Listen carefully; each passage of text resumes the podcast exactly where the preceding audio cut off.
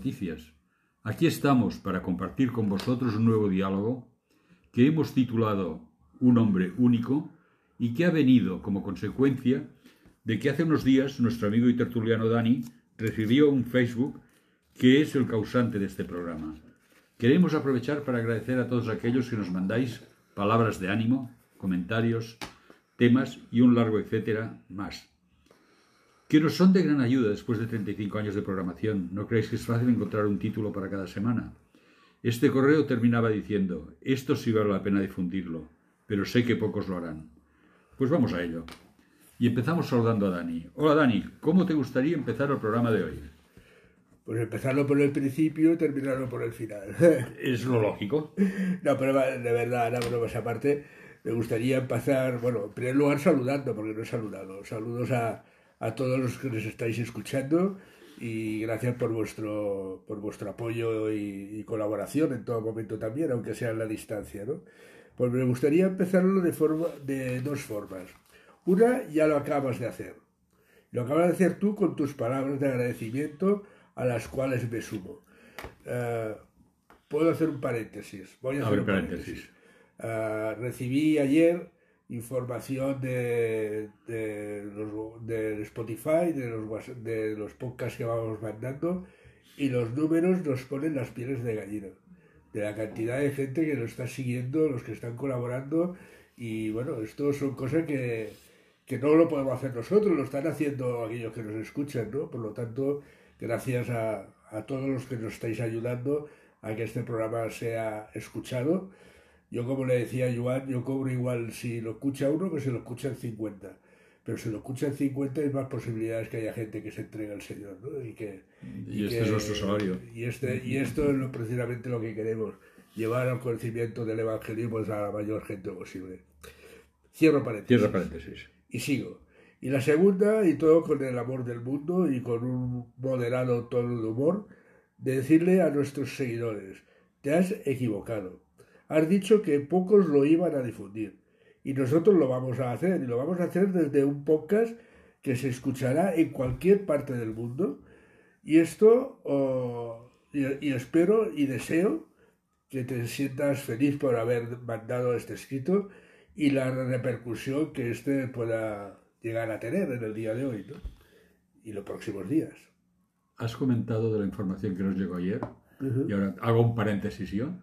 Me sorprendió mucho que donde más hayamos crecido sea en Alemania y en Argentina. Bueno, donde más nos escuchan es Estados Unidos y México.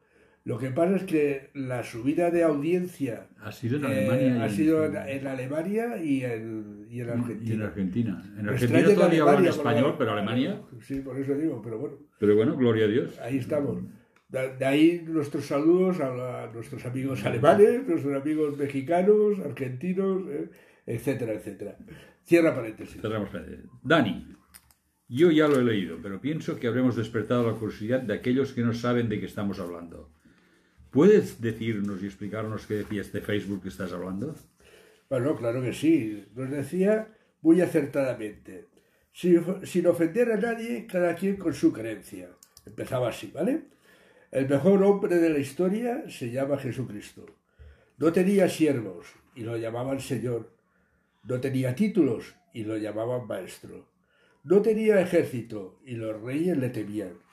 No ganó, batallas militares, aún así conquistó el mundo. No cometió delito y fue crucificado. Me amó primero sin que yo lo conociera. Fue enterrado en una tumba y al tercer día resucitó. Y aún hoy, por hoy, vive y me sigue acompañando. Bonito escrito que vamos a ir yo creo que, es un resumen bestial de, lo que Jesús vino a hacer y lo que Dios pretendía por cada, para cada uno de nosotros. Si no es bestial, al menos es impactante, porque resalta los puntos básicos. Sí, sí, sí, sí. Empieza diciendo, no tenía siervo y le llamaban Señor. ¿Qué opinas? ¿Qué puedes sacar de esta afirmación? Bueno, en primer lugar que es cierto, ¿no? Bueno, todo lo que decía este correo es cierto, ¿no? El propio Señor Jesús dijo unas palabras que encontramos en los evangelios de Mateo y Marcos y nos dice, porque el Hijo del Hombre no vino para ser servido, sino para servir y para dar su vida en rescate por muchos.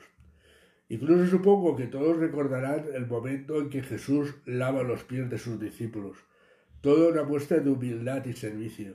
Y creo que debería ser una gran enseñanza para cada, para cada uno de nosotros. Y, creo que nos debería llamar la atención esto de que Jesús, el Hijo de Dios, no vino para ser servido. O sea, si nosotros nos fijamos en, en los rangos sociales, ¿eh? que decir, cuanto más arriba estás, más servidores tienes, ¿no? Tienes tus criados, tus jardineros, tu conductor, tus asesores, tus abogados, etcétera, etcétera, etcétera, que están a tu servicio. Y en cambio aquí dice, no, no, no, yo no he venido a que me sirvan, yo he venido a, a serviros, a, vosotros y a morir. Y, y cuando hay el, el lavamiento, el lavamiento de los pies, es sorprendente porque, claro, tengamos en cuenta que ahí los caminos no estaban asfaltados, no eran autopistas. Allí había, eran caminos de tierra, eh, te lo puedes imaginar, los pies sudados de andar, se les pega toda la tierra, el barro, etc. Y, debían decir, bueno, ¿y ahora quién, quién, le lava los pies a esto? Todo, aquello que pasa siempre, ¿no? Que todos miran para el techo a ver qué, a ver qué hay, ¿no? Y, y va el Señor Jesús y dice, trae, ya los, ya los lavo yo, ¿no? es una pasada, enseñanza. Mm, a veces, a veces cuesta, a través de las palabras, poder llegar a decir, y más así en un programa como el que estamos haciendo, poder llegar a decir qué sientes cuando ves o escuchas o, lees unas palabras como estas. ¿no? Y, esto es, así, ¿no? O sea, imaginarte a todo un hijo de Dios, a todo un Señor Jesús, lavando eh, los pies sudados y polvorientos de, sus discípulos. Eh, esto no sé si os dais cuenta de, lo que significa, ¿no? pero es una... tiene, una magnitud doble, una, una magnitud de limpieza, de, de, quitar el barro de los pies y una magnitud de humildad y de servicio impresionante. No, y que los que están ahí tenían que decir, esto que está haciendo él lo tendría que haber hecho yo. Pero no lo he hecho, no has dado el primer paso. No, no, deja, ya lo hago Solo yo. hubo una mujer que yo recuerde que le limpió los pies a Jesús con un perfume de gran precio, con sus lágrimas, la secó con sus cabellos. Ahora me ha venido a la mente esta escena. Y fue criticada. Evidentemente. Ah, hombre, había podido vender este frasco y darle el dinero. A los pobres. Que así yo tengo algo que rapillar, dijo Judas, ¿no? Pues si no, no tengo nada para poderme quedar. Judas cobró el porcentaje legal. Sí, sí, sí. Vamos a ver, Dani. Y seguía diciendo, no tenía títulos y le llamaban maestro. Estoy seguro de que tendrás algún texto presente para demostrar que esto es así, ¿no es cierto? Cierto. La palabra maestro la encontramos 57 veces en los Evangelios. Era uno de los nombres con los que se dirigían a Jesús. Y en el Evangelio de Juan 13:13 13 leemos unas palabras de Jesús hacia aquellos que le llamaban maestro. Y decía, vosotros me llamáis maestro y señor, y decís bien, porque lo soy. Es más, con la palabra maestro es con la que Judas entregó a Jesús. Nada más y nada menos. Evidentemente, la palabra maestro indica es la persona que enseña. Y Jesús se pegó un, lote enseñando.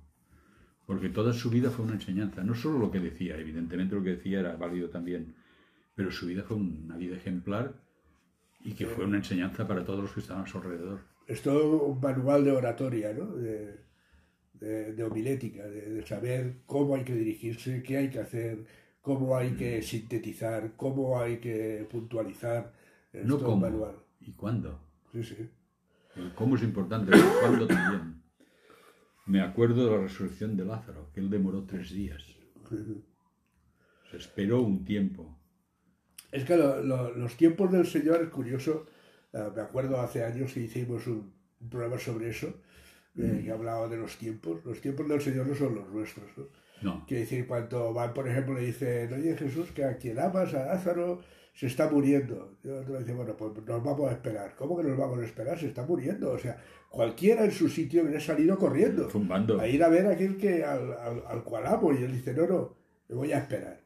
Y cuando se espera y al final dice, bueno, ahora vamos a ir. Oye, que madre mía la que va a salir ahora quieres ir, ahora que ya, ya es tarde. ¿eh? Y, él, y él no tenía muy claro lo que tenía que hacer. ¿Qué pasó con la mujer samaritana? Por Samaria no pasaban. ¿eh? Pero él dijo, me es necesario pasar por Samaria. ¿Por qué es necesario?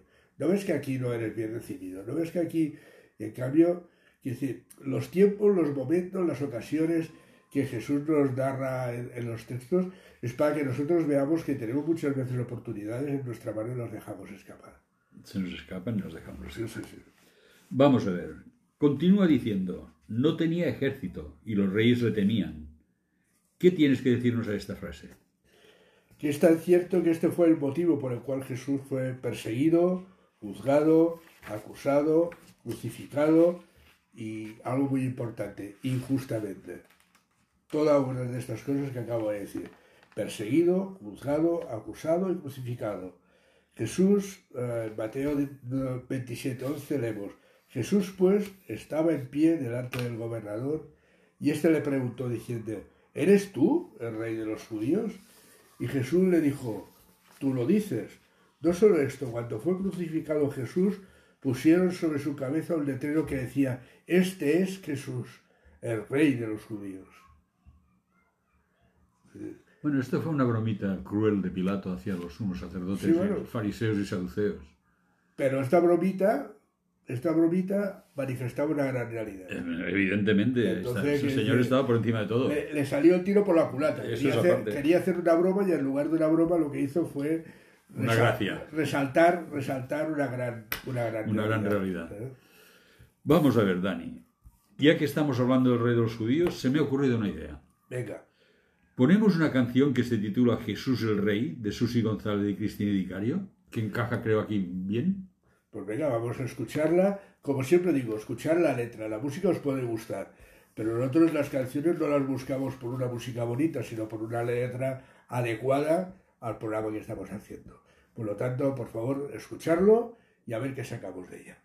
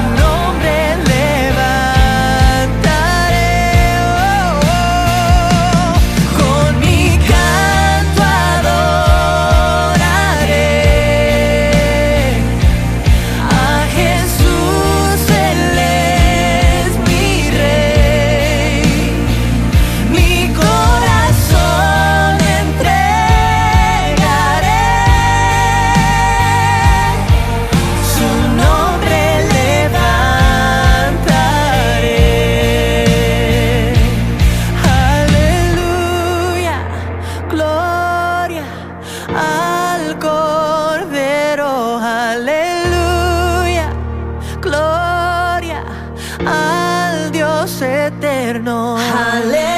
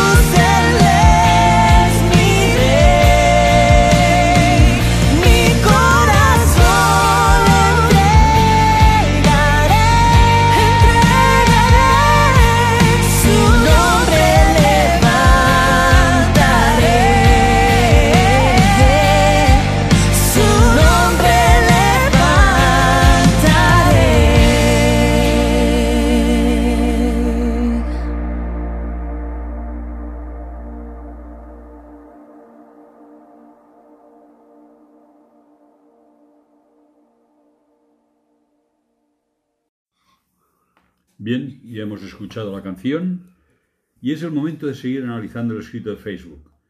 Y ahora nos dice, no ganó batallas militares y aún así conquistó el mundo. Dani, eh, ¿cómo es o cómo crees que conquistó Jesús verdaderamente el mundo?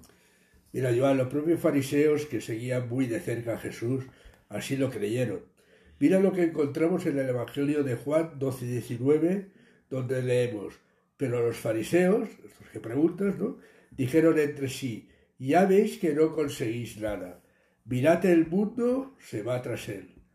El mundo se iba tras él, pero esto no solo ocurrió en los tiempos de Jesús. Después de más de dos mil años y todos los ataques que los seguidores de Cristo han recibido a lo largo de todo este tiempo, el mundo hay miles de seguidores dispuestos a dar su vida por él. Incluso hoy, ¿eh? Hoy actualmente, hay seguidores de Cristo dispuestos a dar la vida por... por Yo estuve leyendo, eh, no sé si lo conoces, Puertas Abiertas, lo Sí, sí, sobras. sí, sí, sí. Pues están diciendo que es un momento en que el cristianismo está subiendo más fuertemente y más perseguido. sí. No ha habido persecución tan importante en toda la historia de la humanidad como la que existe actualmente en según qué países. Encarnizada y además de número de cristianos que están perdiendo la vida, encarcelados, multados, mm, torturados, todo lo que quieras. No, el otro día, hace poco, recibí un correo que me decía, oye, que en tal sitio están quemando iglesias. Están... Y, y es verdad, pero Mm. Es verdad. Siguen, siguen reuniéndose como sea, donde sea, y, y siguen adelante con su, con su testimonio de, de- de fe. ¿no? Es que una de las cosas que cuesta más de creer es que la palabra de Dios tiene poder, pero lo tiene. Guste o no guste, lo tiene. No, no, y que nadie podrá con ella. Lo han intentado a lo largo de la historia. ¿Cuántas que, Biblias han quemado? Biblias, matando cristianos, eh, y no se ha conseguido. No, yo Ni lo conseguirán. En la película Quo Vadis, que Nerón está recorriendo circo después de que los leones se han comido a los cristianos y coge una cara del suelo y dice, increíble, otro que está sonriendo. O sea, la gente moría por Cristo sonriendo porque sabían que detrás había algo más. Claro, claro. Y eso es lo que la gente pretende negar. Qué divertido. Vamos a ver. A continuación vemos una gran injusticia que sufrió Jesús cuando nos dice, no cometió delito y fue crucificado. Si no cometió ningún delito, ¿por qué fue sentenciado a muerte, Dani? Mira, Joan, en primer lugar, porque era necesario que él muriera en nuestro lugar. Esto era lo que vino y ahí esto no lo podía frenar nadie, ¿no? Pero en Hechos 4.12 leemos, y en ningún otro hay salvación, porque no hay otro nombre bajo, bajo el cielo, dado a los hombres, en que podamos ser salvos. Y en segundo lugar, para que se cumpliera lo que decían las Escrituras en 2 Corintios 5.21, que leemos, al que no conoció pecado, por nosotros lo hizo pecado, para que nosotros fuésemos hecho justicia de Dios en él. Creo que son dos buenos motivos por los cuales y por amor sufrió nuestro Salvador. Por supuesto, has citado dos motivos espirituales, pero estamos en un mundo real, en un mundo carnal, donde habían unas leyes, donde habían el código romano, Sí, sí, ver, sí. Que, que aún es base de, de las leyes de nuestro país. bajo estas leyes no debía de ser crucificado, no había cometido ningún delito. Sí, bueno, pero llegaron al punto que, que dijo, dijo, mira, haced lo que queráis. Porque él incluso dijo, mira, azotarlo y igual con eso ya se conforman, ¿no? Lo azotaron en plan salvaje, cruel, asesino y todo lo que tú quieras decir, pero no fue suficiente. O sea, tuvieron que al final que, que crucificarlo, ¿no? Pero hasta eh, las palabras claves es ningún delito veo en él, ¿no? Sí. Bueno, pues si ningún delito ves en él, la justicia hoy por hoy diría, pues suéltalo, ¿no? Si no ves ningún delito, ¿no? Si el juez te dice no veo ningún delito, eh, el, el abogado y tal le diría, bueno, pues suéltalo, ¿no? Por falta de pruebas, no por falta de... Y, y esto no, no fue así. Y traducido al español, los fariseos, los saduceos, movilizaron las masas, que esto ya sabemos que es relativamente sencillo, y consiguieron, por agotamiento de Pilato, que diera una sentencia de muerte. Claro. Tan grande era su envidia. Porque en el fondo era envidia, no había No, porque además, además que le decía, le decían, oye, que tienes el pueblo en contra, tú mismo. Y el otro dijo, bueno, pues pillamos, matamos a Jesús, Bueno, el, Pilato- pue- el pueblo a mi favor otra vez y ya se acabó la historia. ¿no? Según las crónicas, Pilato ya había tenido algunas dificultades con su administración, vamos a decirlo elegantemente. Vamos a ver, continuemos. Estamos llegando al final del escrito de nuestro amigo, pero creo que no nos podemos despedir sin decir aquello que hace a Jesús distinto a cualquier otro hombre, y esto lo convierte en un hombre único. Dani, ¿a qué me estoy refiriendo? Mira, hay un hecho en toda esta historia que hemos contado que hace Jesús distinto a cualquier otro hombre. Líderes han habido muchos a lo largo de la historia. Personas que hayan dado su vida por sus ideales, también. Pero personas que hayan resucitado, solo una, Jesús. Este hecho hace a Jesús no solo distinto, sino único. Y todo esto por amor a ti y a mí. Hace poco oí una, una frase en un programa de, televisión, no tenía nada que ver con Jesús, el tema era otro, ¿no? Pero decía, "Ah, no se trata de que seas distinto, se trata de que seas único. Jesús no fue distinto, fue único. Distinto, yo puedo ser Joan distinto a ti y tú puedes ser distinto a mí, pero esto no nos hace únicos. No, evidente. Al único que, que puede decir que era único e irrepetible e, e incopiable es, es Jesús. Evidentemente, porque Jesús era hijo de Dios. Se había hecho carne, pero dentro de aquella carne había el Hijo de Dios, con una comunión directa con el Padre que le permitía hacer todas las maravillas que hizo, los milagros, las palabras que dijo, las enseñanzas que dio.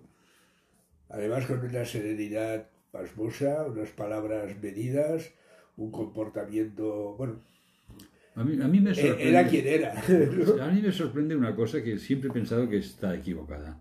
En la inmensa mayoría de las películas que se han hecho sobre Jesús lo presentan como una persona mística. Yo pienso que era un- una persona campechana, simpática, cercana, porque ¿cómo podía captar la multitud que captaba siendo un místico? No habría tenido, en aquel tiempo el llamado era distinto. Yo hasta me atrevería a decir más, o sea, los niños se acercaban a Sí. él. Los niños, ahí no hay trampa. Sí, sí, los O niños y sea, los perros si- saben quién es bueno y Si tú eres malo. una persona que no tienes feeling, como Sí, se sí, dice hoy en día, los niños no se acercan. Esto está clarísimo. ¿no? Si se acercaban es porque veían a él una, pelora- una persona cariñosa, dulce, afable, ¿eh? Y, y por eso se acercaban. Si hubiera sido hablando claro y, y mal, hubiera Aparte- sido un borde, no se acercan los niños. Aparte que él los recibía con amor. Claro. Y claro, incluso los defendía porque cuando los discípulos los trataban de apartar, digo, dejad que los niños vengan a mí. Y si no os hacéis como uno de estos, no entraréis en el reino de los cielos. Una enseñanza preciosa. Otra, otra de las muchas enseñanzas de sí, sí, sí. sí. Bueno, pienso que todo lo que hemos hecho y todo lo que os hemos contado es lo suficientemente esclarecedor y que nos debe conducir a una reflexión seria. ¿Vamos a quedar insensibles ante el hecho de amor? Como decía el autor de este escrito, esto sí vale la pena ser difundido y esto es lo que venimos haciendo desde hace más de 35 años, porque no hay ninguna buena noticia mayor que esta. Piénsalo, querido oyente, y actúa en consecuencia. Sí, Joan, el programa se llama Buenas Noticias y la única buena noticia que somos capaces de llevar semana a semana es esta. ¿eh? De que, Es que hay, una persona única, que es Jesús, que vino a entregar su vida por cada uno de nosotros y esto nos da la eternidad. Quiere decir, ¿hay mejor buena noticia que esta? Eh, poner las noticias de la televisión, las de la radio, no habrá ninguna noticia equiparable ni que se le acerque lo más mínimo a esta noticia que os damos en el día de hoy, de que Jesús te ama, que dio su vida por ti, se dio su vida por mí, y gracias a eso tenemos por delante toda una eternidad. Gracias y hasta la próxima semana.